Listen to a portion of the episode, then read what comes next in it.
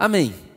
Amém. Irmãos, é, hoje eu quero conversar com você pela última vez, ah, fundamentado nesse nome liturgia.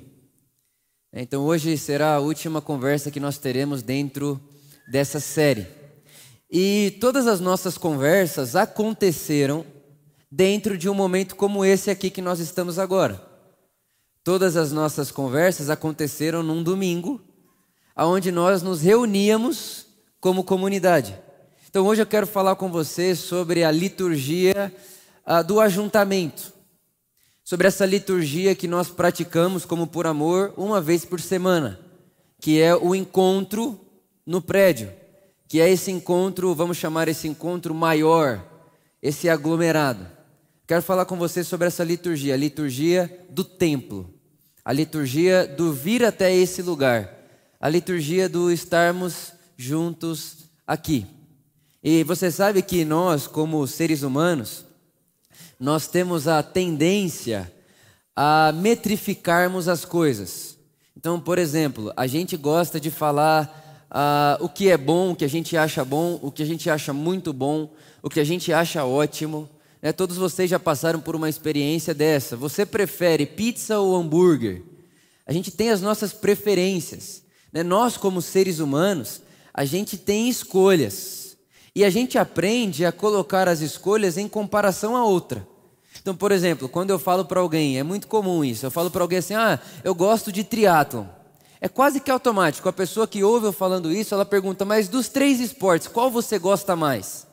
Então, a gente, como ser humano, a gente tem esse negócio. O que você gosta mais? O que, que te agrada mais? Essa semana agora eu fui, junto com a Luísa, para Criciúma. Nós fomos até uma igreja irmã nossa, enfim, passamos três dias lá em comunhão com eles e pregando o evangelho também. E lá eles me apresentaram uma, uma crepioca que eu nunca tinha comido na vida. E eu achei aquela crepioca sensacional. Vai uma banana no meio, ela coloca a banana no micro-ondas primeiro. Enfim, eu achei aquilo tão maravilhoso que dentro de mim eu pensei: essa experiência dessa crepioca não pode acabar em Criciúma. Eu preciso levar essa experiência da crepioca lá para minha casa. Porque nós, seres humanos, a gente gosta de repetir aquilo que a gente gosta. Então, eu estava em Criciúma, comi uma, uma crepioca maravilhosa. O que eu fiz? Pedi a receita. A gente gosta disso aí. Então, eu pego a receita lá, trago para cá e agora eu posso replicar a receita aqui. Então, aquilo que eu gosto muito e aquilo que me faz muito bem, eu quero achar de alguma forma a receita disso para que eu possa fazer outras vezes, para que eu possa repetir a sensação repetir a experiência. Nós, como seres humanos, estamos fazendo isso o tempo inteiro. Você usa um tênis que você gosta muito. Você usa um tênis que você diz: Nossa, esse tênis ficou maravilhoso no meu pé, eu gostei dele, é confortável. O que você vai querer depois? Um outro, parecido, da mesma marca. Porque a gente quer repetir boas experiências. A gente quer repetir aquilo que a gente julga bom. Agora, a grande questão é que muitas vezes nós fazemos isso, comparamos ou queremos uma receita para repetirmos experiências que são espirituais. E aí entra um grande problema. É quando eu quero repetir uma experiência espiritual e repetir essa experiência espiritual faz com que de alguma forma eu tenha que abraçar uma receita. Por exemplo, eu coloquei até ontem à noite no meu Instagram, né? Brinquei lá na minha caixinha de pergunta. Me ajude a pregar. E fiz uma pergunta. O que é um culto bom para você? Fiz essa pergunta lá numa caixinha no meu Instagram. O que é uma celebração boa? O que, o que você julga ser um encontro de domingo que seja sensacional, maravilhoso? E as respostas são muito diversas. Por exemplo, uma moça respondeu assim: Eu gosto daquele culto que a gente perde o controle porque o Espírito Santo desce. Eu falei: é pentecostal essa aí. Sensacional, maravilhoso. Uma outra pessoa disse assim: Eu gosto de cultos onde a presença de Deus é palpável. Sensacional. Maravilhoso. Uma outra pessoa disse assim: Eu gosto de cultos sobrenaturais. Uma outra pessoa disse: Eu gosto de culto que me ensina. Eu gosto de ir numa reunião e eu saio e eu aprendi uma coisa nova. Uma outra pessoa disse: Eu gosto de cultos que apontem para Jesus do começo ao final, independente do que aconteça no meio. Então, as respostas são diversas. Qual é o culto? Qual é o ajuntamento que você gosta? O que, que você considera ser uma boa celebração? O que, que você considera ser uma boa reunião? O que, que você considera ser um bom domingo? Nós vivemos aqui há duas semanas atrás uma celebração muito especial. Muito especial, onde parecia que não, ninguém queria que acabasse, o pessoal pulou aqui na frente, bagunça. Com... Irmão, isso aqui virou uma confusão, principalmente à noite. Inclusive é bom que vocês saibam, o pessoal da bagunça vem à noite. Então, você que está de manhã e quer a bagunça, venha de noite, é o pessoal mais bagunceiro. Virou uma bagunça isso aqui, no bom sentido da palavra. Uma pulação para um lado para o outro. Aí umas senhoras mais velhas, mais experientes na vida, acharam que tinham 20 anos. Começaram a pular aqui na frente, fizeram xixi na calça. Bexiga solta, e é verdade, não é brincadeira, foi verdade. Uma delas saiu correndo para lá, o que foi? Fiz xixi na calça, eu não posso pular assim. Então, o que é uma celebração boa? O que é uma boa reunião? O que é um bom culto? E teve um dia na vida de Pedro, Tiago e João que eles estavam num culto que eles não queriam que acabasse. E esse relato está escrito lá em Mateus capítulo 17, eu quero ler com vocês. Mateus no capítulo 17, se você quiser acompanhar comigo, mas eu vou ler para você. Mateus, capítulo 17, diz assim: Seis dias depois, Jesus tomou consigo Pedro, Tiago e João, irmão de Tiago, e os levou em particular a um alto monte, um culto privado. Jesus, Pedro, Tiago e João. Ali ele foi transfigurado diante deles. Sua face brilhou como o sol e suas roupas se tornaram brancas como a luz. Naquele mesmo momento apareceram dele, diante deles Moisés e Elias. E Moisés e Elias conversavam com Jesus. Então Pedro disse a Jesus: Senhor, é bom estarmos aqui. Se quiseres, farei três tendas: uma para ti, uma para Moisés e outra para Elias. Mas enquanto ele ainda falava, uma nuvem resplandecente os envolveu, e da nuvem saiu uma voz que dizia: Este é o meu filho amado, a quem me agrado, ouçam a ele. Ouvindo isso, os discípulos, Pedro, Tiago e João, prostraram-se com o rosto em terra e ficaram aterrorizados. Mas Jesus se aproximou, tocou neles e disse: Levante-se, não tenham medo. E erguendo eles os olhos, não viram mais ninguém a não ser Jesus. Erguendo eles os olhos, não viram mais ninguém a não ser Jesus. Irmãos, Pedro, Tiago e João estão num culto maravilhoso. Você imagina? Jesus chama Pedro, Tiago e João e diz: Vem comigo. Eles vão. E você tem que lembrar que esses três jovens, eles são judeus. E na expectativa e na experiência, na tradição de Israel, não tem duas figuras mais proeminentes, não existem duas figuras mais importantes do que Moisés e Elias. Moisés carregando em si toda a tradição da lei, e Elias, o profeta. A lei e os profetas está ali, encarnado diante de Pedro, Tiago e João. Aí eles estão lá e eles acham que vai ser mais um dia com Jesus. Eles já passaram por diversos dias como esse com Jesus. Eles já foram em montanhas com Jesus várias vezes. Eles já foram no pico do monte várias vezes com Jesus. Então eles estão lá como se fosse mais um dia normal da sua vida. Mas nesse dia, que parecia ser um dia normal, algo extraordinário acontece e algo que não aconteceu de novo, só aconteceu essa vez. Jesus se transfigurou diante deles. E a roupa de Jesus começou a brilhar como o sol. Então você imagina que cena linda. Se Pedro, Tiago e João estivessem ontem online, na minha rede social, e vissem a pergunta: o que é um culto bom? Eu penso que eles responderiam: Mateus 17. Um culto onde Jesus se transfigurou, nós vimos Jesus iluminado, A roupa de Jesus brilhava mais que o sol, e para ajudar ainda mais, só essa experiência seria maravilhosa. Mas aparecem Elias e Moisés para conversar com Jesus. Você imagina essa conversa? E aí o que, que Pedro pensa? Pedro pensa o seguinte: bom, esse é o culto da minha vida. Olha que lugar, olha que paraíso. Eu estou com Jesus, Moisés e Elias diante de mim. Eu não quero sair daqui nunca mais. Se já tivesse a música né, do, do, do, do Morada na época, eles diriam: uma coisa eu vou pedir. Deixa eu ficar aqui, nesse lugar, todos os dias da minha vida. Então Pedro olha para Jesus e diz: Jesus, vamos construir uma tenda, vamos morar aqui, vamos morar nesse culto, vamos morar nesse encontro, vamos fazer a nossa casa nesse lugar.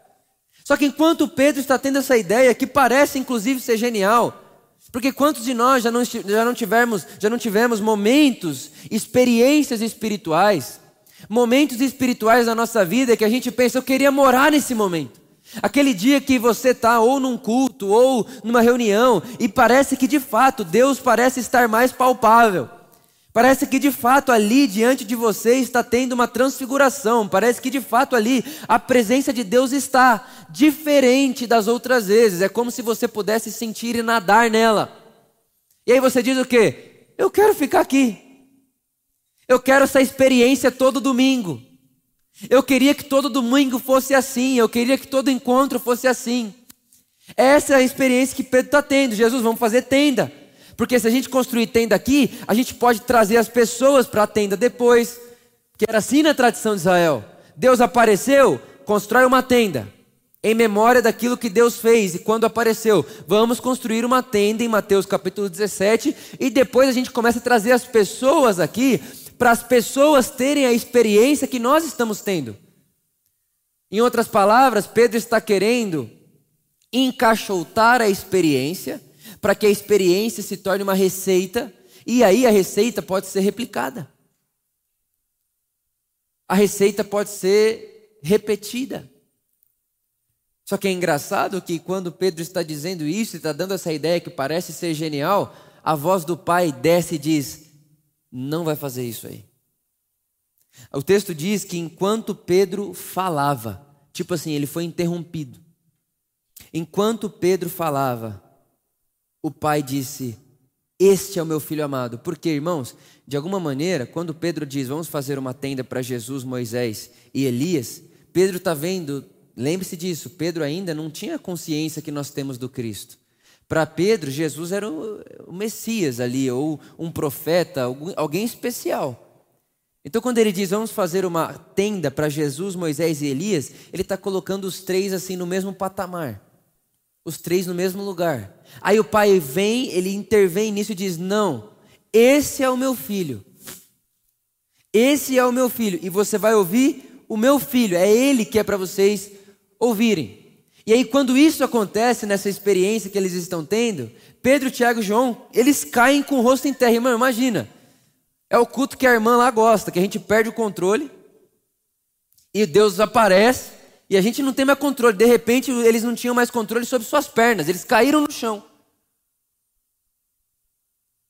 Eles caíram no chão como quem não consegue permanecer de pé e colocaram o rosto na terra e depois que eles conseguiram erguer de novo seus olhos, o texto diz que eles já não viam Moisés e Elias, agora eles só viam Jesus.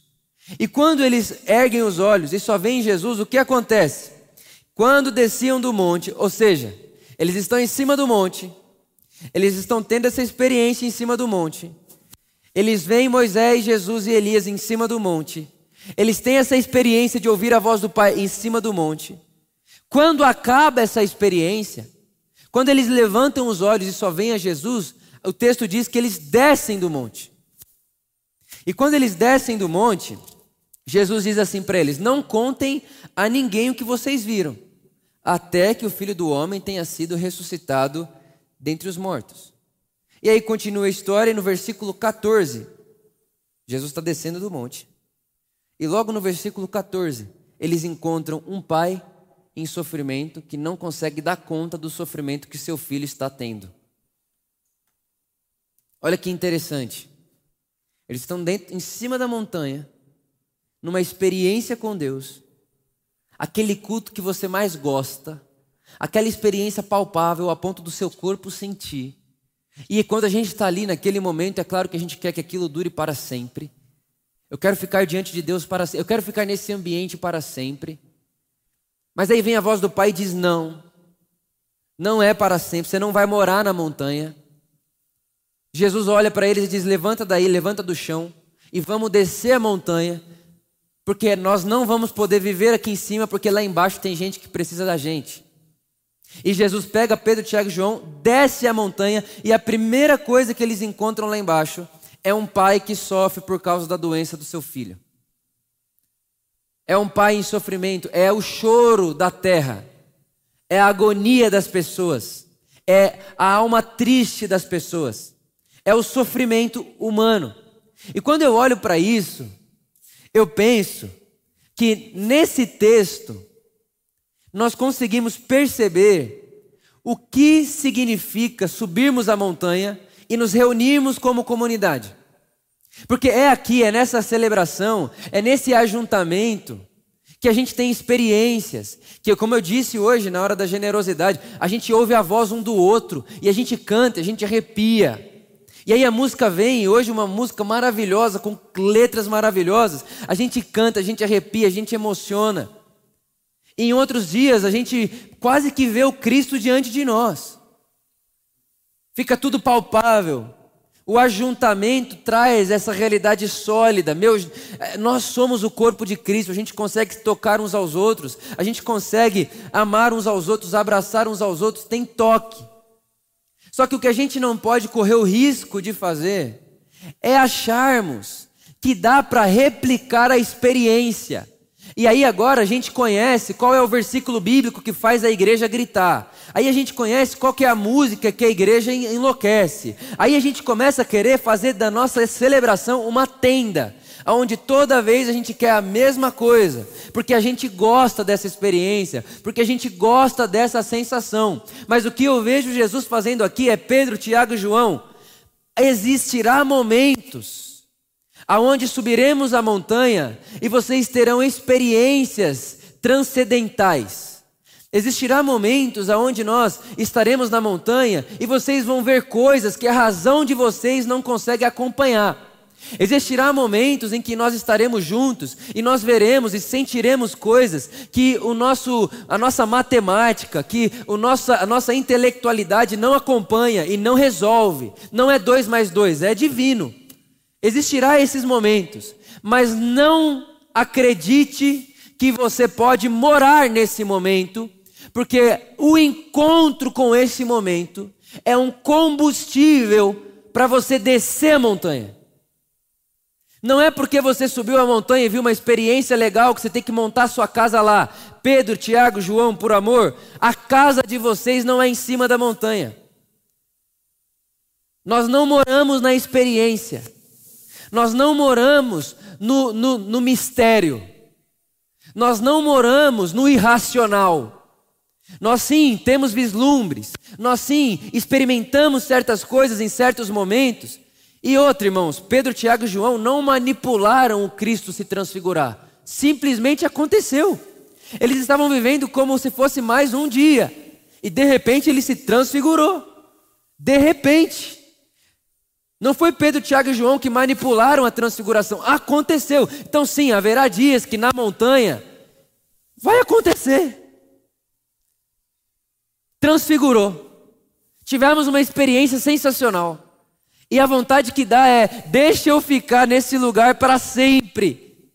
Deixa eu ficar aqui para sempre. Deixa eu morar nessa montanha. Deixa eu morar nessa experiência. Jesus, eu quero que todos os meus momentos de oração sejam desse jeito. Eu quero que todas as celebrações sejam dessa forma, porque isso aqui é genial, isso aqui é sensacional.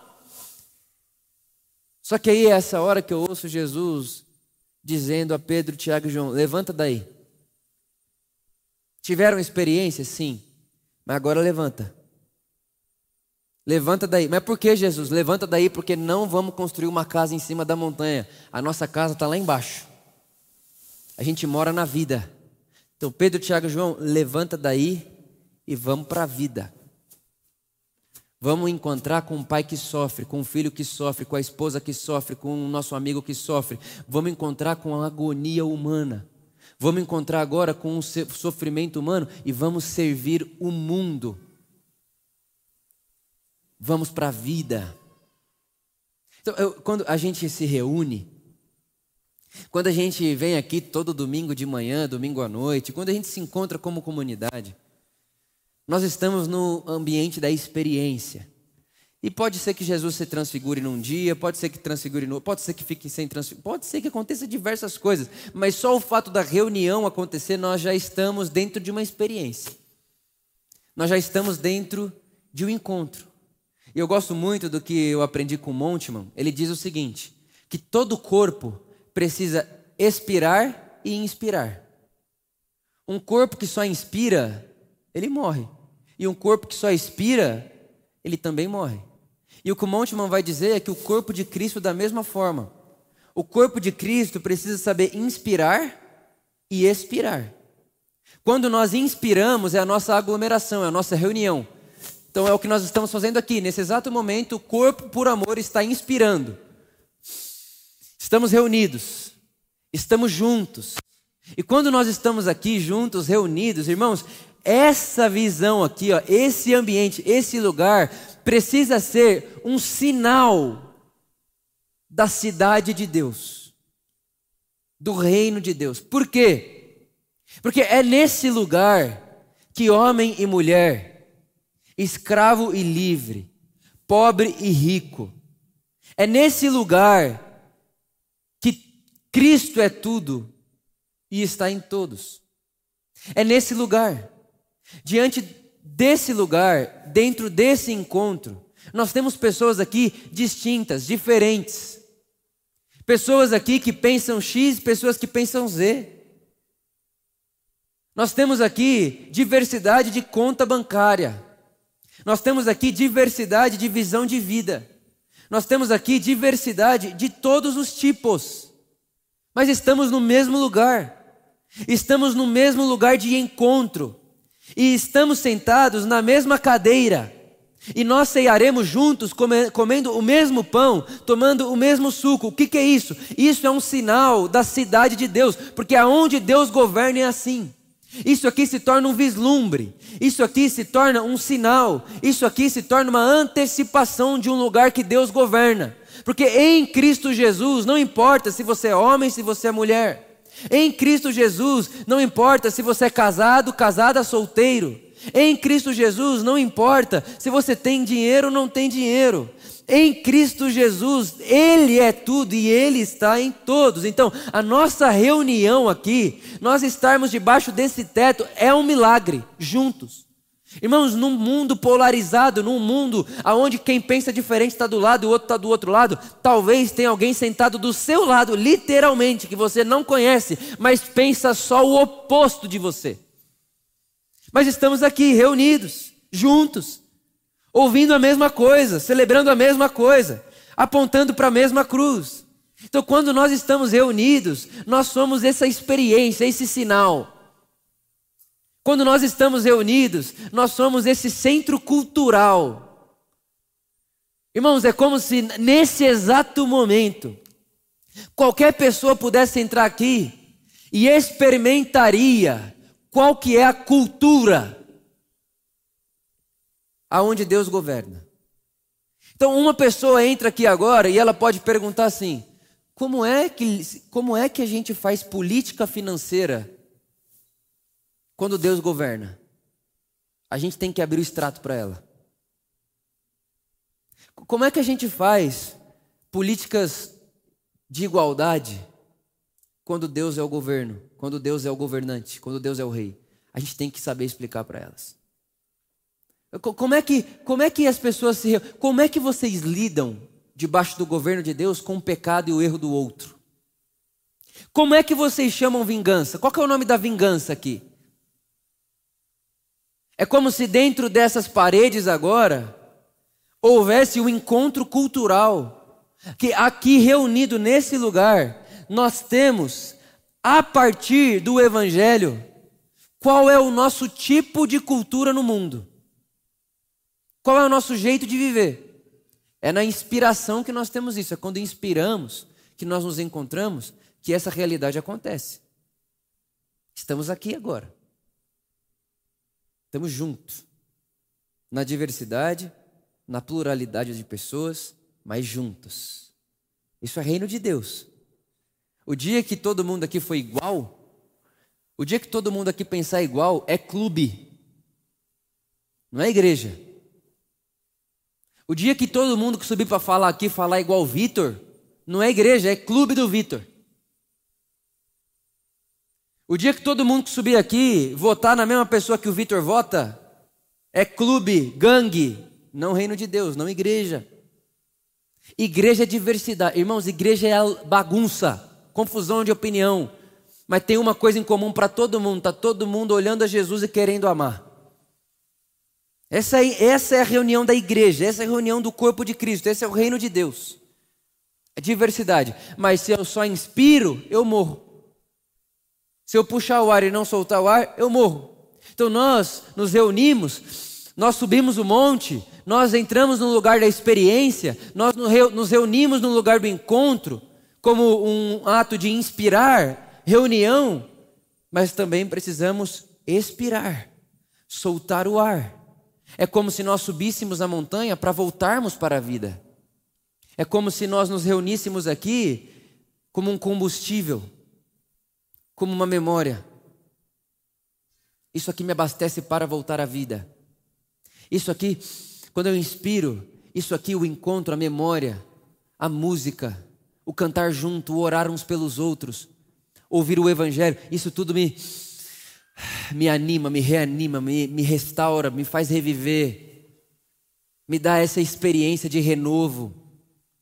Então, nós nos reunimos, nós vamos ao lugar do encontro, nós vamos ao lugar da experiência, mas nós não moramos lá. Nós vamos ao lugar da experiência para voltarmos à vida e lidarmos com o sofrimento do mundo, e lidarmos com o mundo fraturado. Nós, nós inspiramos e quando nós estamos juntos, nós lemos o Evangelho e nos lembramos qual é a cultura do Evangelho. Nós nos lembramos que o que importa é aprender a amar e amar segundo Jesus. E aí, enquanto eu estou aqui reunido com você, eu estou aprendendo, isso está mexendo com a minha imaginação, isso está mexendo com o meu coração, isso está pastoreando os meus desejos, e amanhã eu volto para a vida e eu volto para a vida real, diante do sofrimento que a vida me causa e causa no outro, diante desse mundo fraturado, e agora eu posso tocar a vida com a experiência que aconteceu comigo em cima da montanha. Então, a liturgia do ajuntamento, nós nos reunimos aqui como esse ato de inspirar, como um sinal, um vislumbre, um lugar de aprendermos a sermos como Jesus. Um lugar de aprendermos a cultura do Evangelho. Para que amanhã, quando você for tratar seu filho, para que amanhã, quando você for corrigir seu filho, para que amanhã, quando você for falar com a sua esposa, ou com seu chefe, ou com um funcionário, ou com seu amigo, ou com seu parceiro, você olhe para aquela situação com o óculos da experiência da montanha. Você olhe para aquela situação, para aquela pessoa, para aquele caso, com óculos da glória de Deus que você experimentou no encontro. É como se o encontro nos desse uma ótica. Esses dias atrás, uma pessoa falou assim para mim: Vitor, quando eu estou aqui e você começa a falar, eu estava falando muito na época sobre amar inimigo, da outra face, estava falando muito sobre isso um tempo atrás. E aí ela chegou para mim e falou: quando eu estou aqui dentro, aqui dentro, você começa a falar disso, eu acredito que é possível. Mas quando eu chego lá fora, quando eu vou para a vida, ou seja, quando eu desço a montanha e dou de cara com a agonia humana, é impossível. E eu disse para ela assim: não é impossível. Não é impossível. Você precisa levar o óculos do que está vendo aqui para a vida. Porque, irmãos, nós estamos seguindo uma pessoa que disse que o mundo é transformado com amor. Nós estamos seguindo uma pessoa que diz para nós que o mundo é transformado no perdão. Nós somos seguidores de Jesus que disse para nós que não é por olho por olho, dente por dente que a gente resolve o problema, mas é dando a outra face. Então, nós não podemos nos dar ao luxo de acreditarmos, ah, sim, eu creio que Jesus me salva, mas não acredito no que ele falava. Porque é inconsciente, mas a gente faz isso. Eu até creio que ele me salva. Eu até creio que eu sou salvo, que ele me ama. Mas amar inimigo, dar outra face e andar segunda milha, isso aí no mundo que a gente vive não dá certo. Então, o que é a experiência do encontro? É o lugar em que a gente olha um para o outro e diz: dá certo sim. É o lugar que a gente olha um para o outro, ora um pelo outro e diz: vai dar certo. Isso é o jeito de nós lidarmos com o mundo. É assim que a gente vive no mundo. Nós somos o povo do reino de Deus. Nós somos o povo seguidor de Jesus e nós vamos para a vida assim. Nós vamos para a vida assim. Jesus nos ensinou a ir para a vida assim. E aí você está aqui, você fala, não sou só eu. Tem um monte de gente que está seguindo Jesus e tem um monte de gente que está cantando isso. Nada poderá me separar do amor de Deus. Tem um monte de gente que está cantando que doce é o som que salva o pecador como eu. Aí você começa a se, se, se enxergar no meio disso tudo aqui. E amanhã, irmão, segunda-feira, você tem ideia que cada um de vocês que estão aqui estará em um lugar diferente. Cada um de nós, pessoa que está assistindo na sua casa, cada um de eu vou estar num lugar amanhã que você não está. E você vai estar num lugar amanhã que eu não estou, mas nós estamos juntos. Por quê? Porque o óculos que nós colocamos no domingo do monte, o óculos que nós ganhamos e recebemos no Evangelho, no domingo do encontro, vai com a gente para a segunda-feira da vida. É para isso que funciona isso aqui. Então, a, a próxima vez que alguém falar assim para você, ou alguém perguntar: o que é uma boa celebração? O que é um bom culto? Lembre-se disso. Uma boa reunião, um bom encontro, é um lugar que dá para mim, para você, um óculos, que faz com que seja possível imaginar um mundo do jeito de Deus, que faz possível eu ir para a vida amanhã segundo Jesus. Me lembro de C.S. Lewis, ele dizia o seguinte: a igreja só tem um motivo para existir: atrair pessoas a Jesus e fazê-las como Jesus. Ponto. Esse encontro é para isso. Fazer pessoas à semelhança de Jesus. Cultura de Deus. Qual é a cultura de Deus? Jesus. Qual é a cultura do reino de Deus? Jesus é a cultura. O que é seguir Jesus? Imitar Jesus. Então, isso aqui é o encontro cultural da cidade de Deus. Nós nos encontramos para nos lembrarmos da nossa cultura, do nosso jeito de viver, do amor do nosso Pai por nós, que produz em nós uma vida de amor, uma vida de graça, de misericórdia. E é claro que tem dias que a gente fala, eu queria morar aqui. Eu queria construir minha casa aqui, ficar aqui todos os dias da minha vida. Eu me lembro uma experiência que eu tive sentado aqui uma vez e o Felipe estava tocando só violão. Era um encontro durante a semana. Eu estava sentado do lado e, e vendo o Felipe, ele estava ali, como sempre, uh, com o violãozinho dele, e ele começa a cantar e eu, eu percebo uma parada. E foi exatamente o que eu disse a Jesus. Eu não me esqueço esse dia. Eu disse, Jesus, eu ficaria aqui para sempre, sem cantar nada, sentado, olhando e vendo que isso está acontecendo. Mas passa rápido, é 20 minutos. Aí Jesus está assim, Vitor, levanta. Você não pode ficar aqui. Isso aqui é para te abastecer para ir para a vida. Vai para a vida que tem pai sofrendo. Vai para a vida que tem mãe sofrendo. Vai para a vida que tem criança sofrendo. Vai para a vida que tem irmão seu sofrendo. Vai para a vida porque a vida está fraturada e você tem em você a glória de Deus que pode tocar a fratura e trazer de volta tudo à vida. Meu desejo, irmãos, é que cada um dos nossos encontros seja uma experiência que nos dê óculos para irmos para a vida.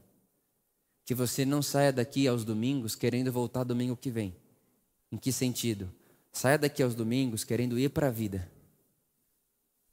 Vá para a vida. E a gente se encontra domingo que vem, mas vá para a vida. Vá para a vida. Vá e dedicara com o sofrimento humano. Não tenha medo disso.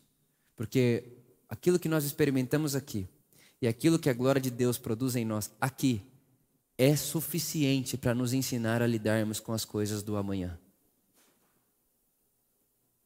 Atrair pessoas a Cristo e fazê-las como Cristo. Nosso objetivo, nosso motivo, o motivo do nosso encontro e o motivo do nosso envio. Que o Espírito Santo me ajude te ajude a todas as vezes que nos reunirmos, trazermos dentro de nós essa consciência. Eu estou aqui para ser enviado. Eu estou aqui para voltar para a vida. Eu estou aqui para minha segunda-feira. Eu estou aqui para aprender a lidar com os meus problemas e os problemas dos outros. Eu estou aqui para aprender a lidar com a vida de acordo com Jesus. E eu estou aqui como um lugar de experiência e eu não vou querer repetir a experiência da semana passada como se houvesse uma receita. Tipo, ah, foi tão bom, vamos fazer de novo. Ah, foi tão bom. Não tem fazer de novo, irmãos. Jesus transfigura quando Ele quer, a hora que Ele quer, diante de quem Ele quiser. E o que eu digo a você é o seguinte: esteja atento, só isso. Aqui aos domingos, na sua casa, nos seus momentos de liturgias pessoais, esteja atento, porque a qualquer momento, de repente, Jesus pode se transfigurar diante de você e uma experiência sobrenatural acontecer. Pode acontecer, mas se não acontecer, está tudo bem. Está tudo bem porque o encontro, a liturgia, é para me fazer mais parecido com Jesus e atrair pessoas a Jesus. Então, se teve ou não teve, eu sei do que eu estou fazendo e eu sei o que o Espírito está fazendo em mim. Então, eu não vou celebrar o dia que parece que Cristo transfigurou e ficar querendo repetir aquilo nos outros dias, tanto das minhas liturgias pessoais quanto nos domingos de celebração. Não, eu não quero repetir nada. Eu quero viver o hoje com o que eu tenho para viver hoje. O que eu creio é o seguinte: o pão nosso de cada dia Deus nos deu. O pão de hoje é esse. Qual é o pão de amanhã? Não sei. Pode ser que o pão de amanhã seja pão. Pode ser que o pão de amanhã seja pão com um pouquinho de recheio. Mas é o pão. Nunca te faltará pão. Nunca nos faltará pão. Na nossa vida pessoal com Jesus e nos nossos encontros comunitários. Não vamos ser um povo de receita e não vamos ser um povo que quer só inspirar e repetir experiência. Vamos ser o povo que sobe a montanha para captar ótica, jeito de ver e volta para a vida. E volta para a vida. Que o seu desejo ao entrar aqui domingo que vem seja voltar para a vida. E que o meu desejo ao entrar aqui domingo que vem seja em voltar para a vida. Porque o voltar para a vida é o que faz o mundo ser curado. É o que faz as, as pessoas à nossa volta serem saradas. Se você pode, fique comigo de pé no seu lugar.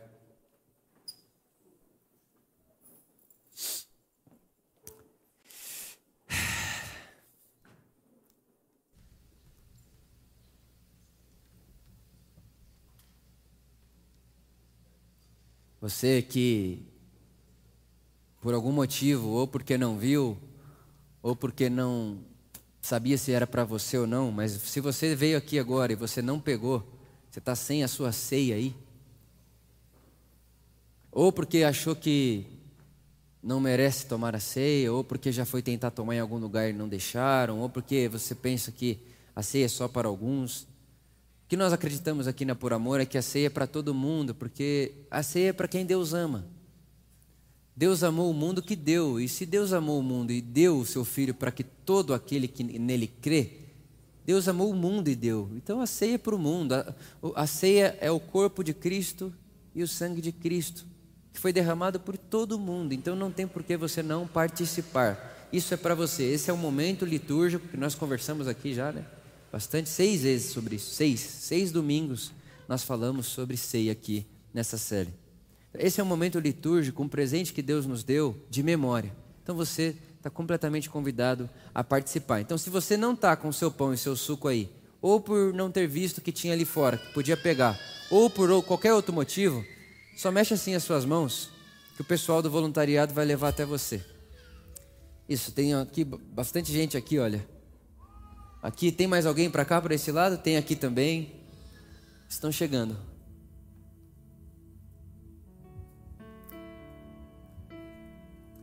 Tem mais alguém aqui atrás que ficou sem? Esse pessoal aqui está aí. Mais alguém para cá? Pegou? Não, aqui ó, tem uma pessoa aqui. Isso, obrigado, viu? Mais alguém?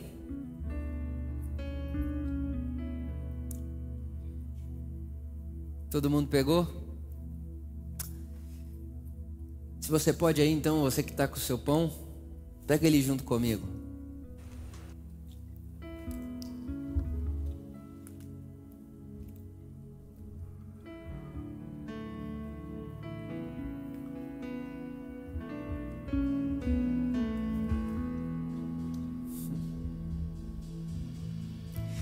Jesus pegou o pão e ele disse o seguinte: Olha,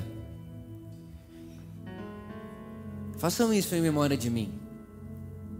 E vale lembrar você que quando Jesus pega o pão naquele dia, ele não estava pegando algo extraordinário em mãos. Não era uma comida especial, nem um dia especial. Era mais um dia comum. E pão, comer pão, era uma prática rotineira da tradição da época. Todo mundo comia pão. Então Jesus está pegando a refeição que tem na mesa, qualquer que seja ela. Ele está dizendo: ó, toda vez que vocês se reunirem e forem comer o pão, ou seja, forem comer o que tem diante de vocês, lembrem de mim. Lembrem de mim que sustento toda a vida, porque eu sou o pão da vida. Aquele que come o pão hoje vai sentir fome amanhã, mas aquele que come e bebe de mim não voltará a ter fome nem sede, porque eu saciarei a sua alma. Eu saciarei a sua alma, seu interior. Então, quando Jesus diz: pegue do pão e coma do pão, ele não está falando de um pão especial, de um dia especial de um domingo especial. Ele está falando todas as vezes que vocês comerem comida, qualquer que seja comida na sua mesa. Talvez você coma toda vez carne, talvez você come legume. Toda vez que você for comer qualquer que seja comida, lembra de mim. Lembra de mim que sou quem sustenta todo o universo. E lembra, Vitor, lembra por amor que por mais que você coma e permanece vivo pelo que come, lembre que o que sustenta vivo todas as coisas não é a comida que você come, mas é a minha graça. Se não for a minha graça, se não for a minha misericórdia, o dia nem acorda amanhã. O que, que adianta você comer hoje se a minha graça acabar amanhã? Não acaba. Então, comer da ceia é nos lembrarmos que Deus é infinito em graça, que Deus é infinito em misericórdia e que da mesma forma que nós comemos hoje, estaremos vivos amanhã. O mundo vive, as coisas giram, o cosmos permanece existindo, mesmo com tanto mal, com tanta maldade, porque Deus é todo graça e porque Deus nos concede o pão da vida. O universo come de um pão também, e o pão que o universo come para continuar existindo é a graça e a misericórdia do nosso Pai. Então, se você está com seu pão na mão, você pode comer dele agora e eu convido você a comer dele, agradecendo a Jesus, porque ele é o pão que sustenta o universo vivo, funcionando e vivendo. Coma do seu pão com gratidão no seu coração. Obrigado, Jesus. Obrigado, Jesus.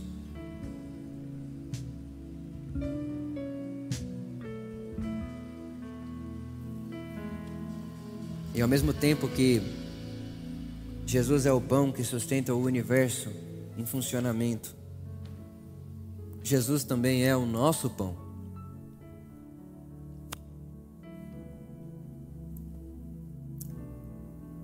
E comer do corpo de Cristo é participar da sua vida. Isso é João capítulo 6. Aquele que come de mim e bebe de mim tem parte comigo.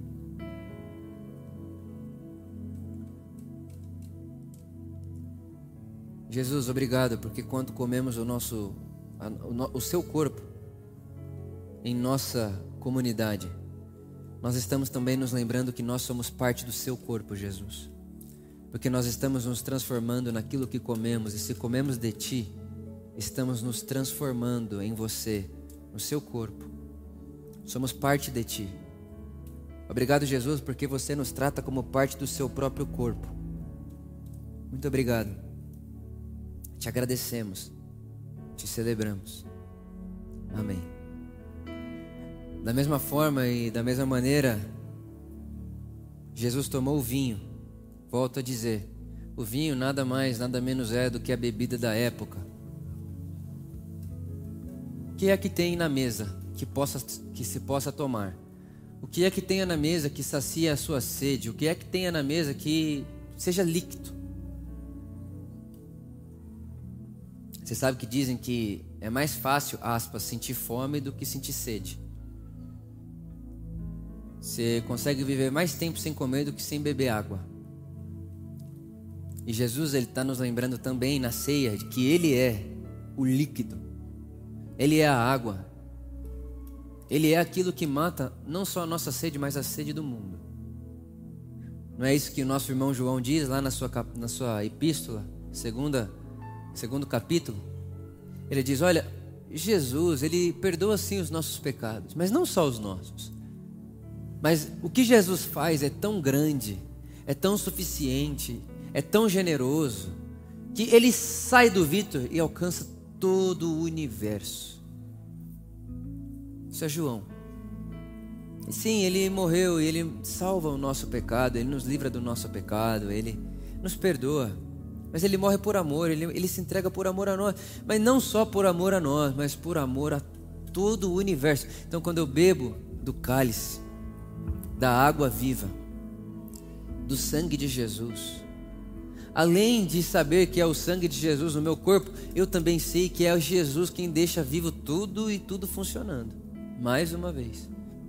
Mas também sei que o sangue é o lugar do corpo humano onde se carrega todo o seu DNA, sua genética. Você já fez exame, aquele exame de sangue?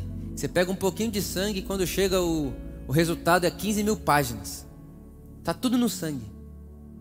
No sangue você identifica tudo. No sangue você consegue perceber tudo. No sangue você percebe coisas boas, coisas ruins, o que falta, o que não falta, o que tem sobrando, o que tem faltando. É no sangue. E Jesus está nos lembrando mais uma vez, Vitor Beba do meu sangue. Beba da minha vida. Beba da minha genética. Beba de mim. Porque por mais que não pareça, essas dores que o seu corpo está sentindo hoje, esses problemas que o seu corpo está sentindo hoje, tudo isso aí vai ressuscitar comigo. Beba do meu sangue, Vitor, como memória de que esse seu corpo parece estar em decomposição, parece estar acabando. O apóstolo Paulo diz que o nosso corpo está gemendo. Ele geme. Porque ele sente que tem validade. Esse corpo aqui que você está vendo tem validade, o seu tem validade. Mas Jesus está dizendo assim, Vitor, beba do meu sangue e lembre-se que no meu sangue, no meu corpo, o que parecia o final era só mais um começo a ressurreição. Beba do meu sangue eterno, Vitor, porque você já é eterno. Você não vai acabar no túmulo. Você não vai parar. A vida humana não acaba no túmulo.